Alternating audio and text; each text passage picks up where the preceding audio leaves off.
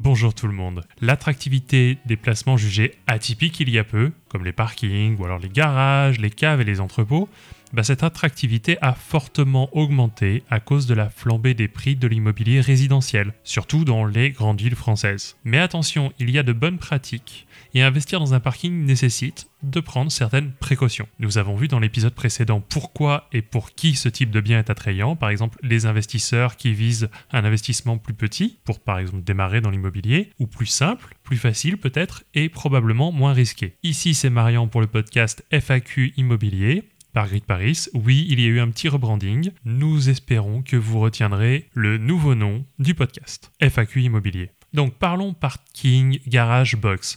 Moi, je vais parler indifféremment des trois. Il existe bien sûr des best practices et des conseils pour privilégier par exemple le box au parking ouvert, mais ça, ce n'est pas une règle, une règle absolue, il faut vraiment faire ses essais. Commençons par les trois critères les plus importants pour acheter un bon parking, l'emplacement, l'emplacement et l'emplacement. Oui, parce que l'emplacement aura un impact direct sur la rentabilité brute, donc il faut connaître la situation locale. Par exemple, si un parking vaut 20 000 euros, frais de notaire compris, parce qu'il y a des frais de notaire qui peuvent représenter jusqu'à 10% du prix de vente, à combien je pense pouvoir le louer. Bon, à la base, pas de problème. Ces infos, cette rentabilité brute, la localisation, tout ça, tu peux trouver, te renseigner sur Internet. Ce que tu trouveras pas, en revanche, c'est la connaissance précise du site. Quel est le taux de vacances dans les environs, c'est-à-dire le taux de parking non loué. C'est un point important. La vacance locative est généralement plus importante pour un parking que pour un logement et ça doit être pris en compte. C'est pourquoi le choix de l'emplacement est essentiel. Par exemple, il ne serait pas judicieux d'opter pour une place de parking qui serait située dans une zone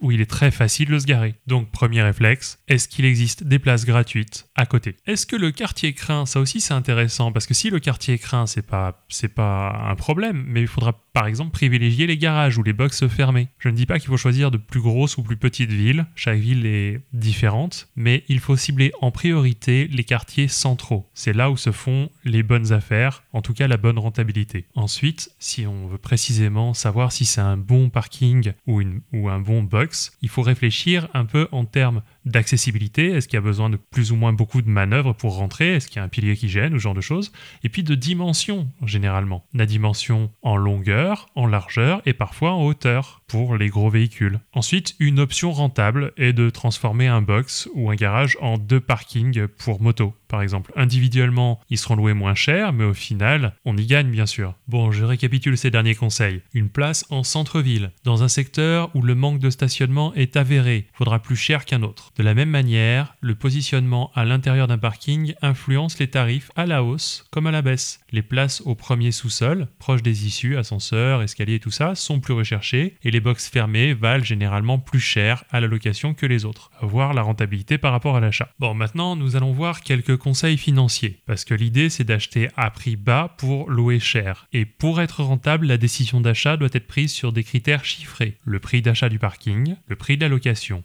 mais financièrement, il faudra prendre en compte d'autres éléments dont je n'ai pas encore parlé, par exemple les charges de copropriété qui sont faibles mais qui existent, et puis bien sûr le coût du crédit. Donc bon, pour boucler tout ça, bien sûr, à l'achat, il faudra négocier un prix bas, il faut donc apprendre à négocier, ça c'est important. Et puis cet apprentissage de la négociation sera aussi utile pour la location, parce que ça vous permettra de trouver, ça vous aidera à trouver le juste prix, parce que si le prix n'est pas juste, le bien sera soit sous loué pas assez cher, soit il sera tout simplement pas loué et vacant. Bon, maintenant que nous avons fait ce petit point financier, j'aimerais souligner deux risques importants par rapport au parking. Le premier risque est connu, c'est celui de se mettre en danger financièrement en empruntant trop gros, un montant qu'on ne pourra pas payer si jamais le parking est en vacances. Oui, la crise du Covid-19 nous a montré qu'il est parfois risqué de trop emprunter et de chercher le financement comme ça. Mais ça reste une option viable si vous avez les reins assez solides pour les cas où ça tournerait mal. Deuxième risque, un peu moins connu, mais qui existe néanmoins, c'est que certaines villes luttent activement contre les voitures.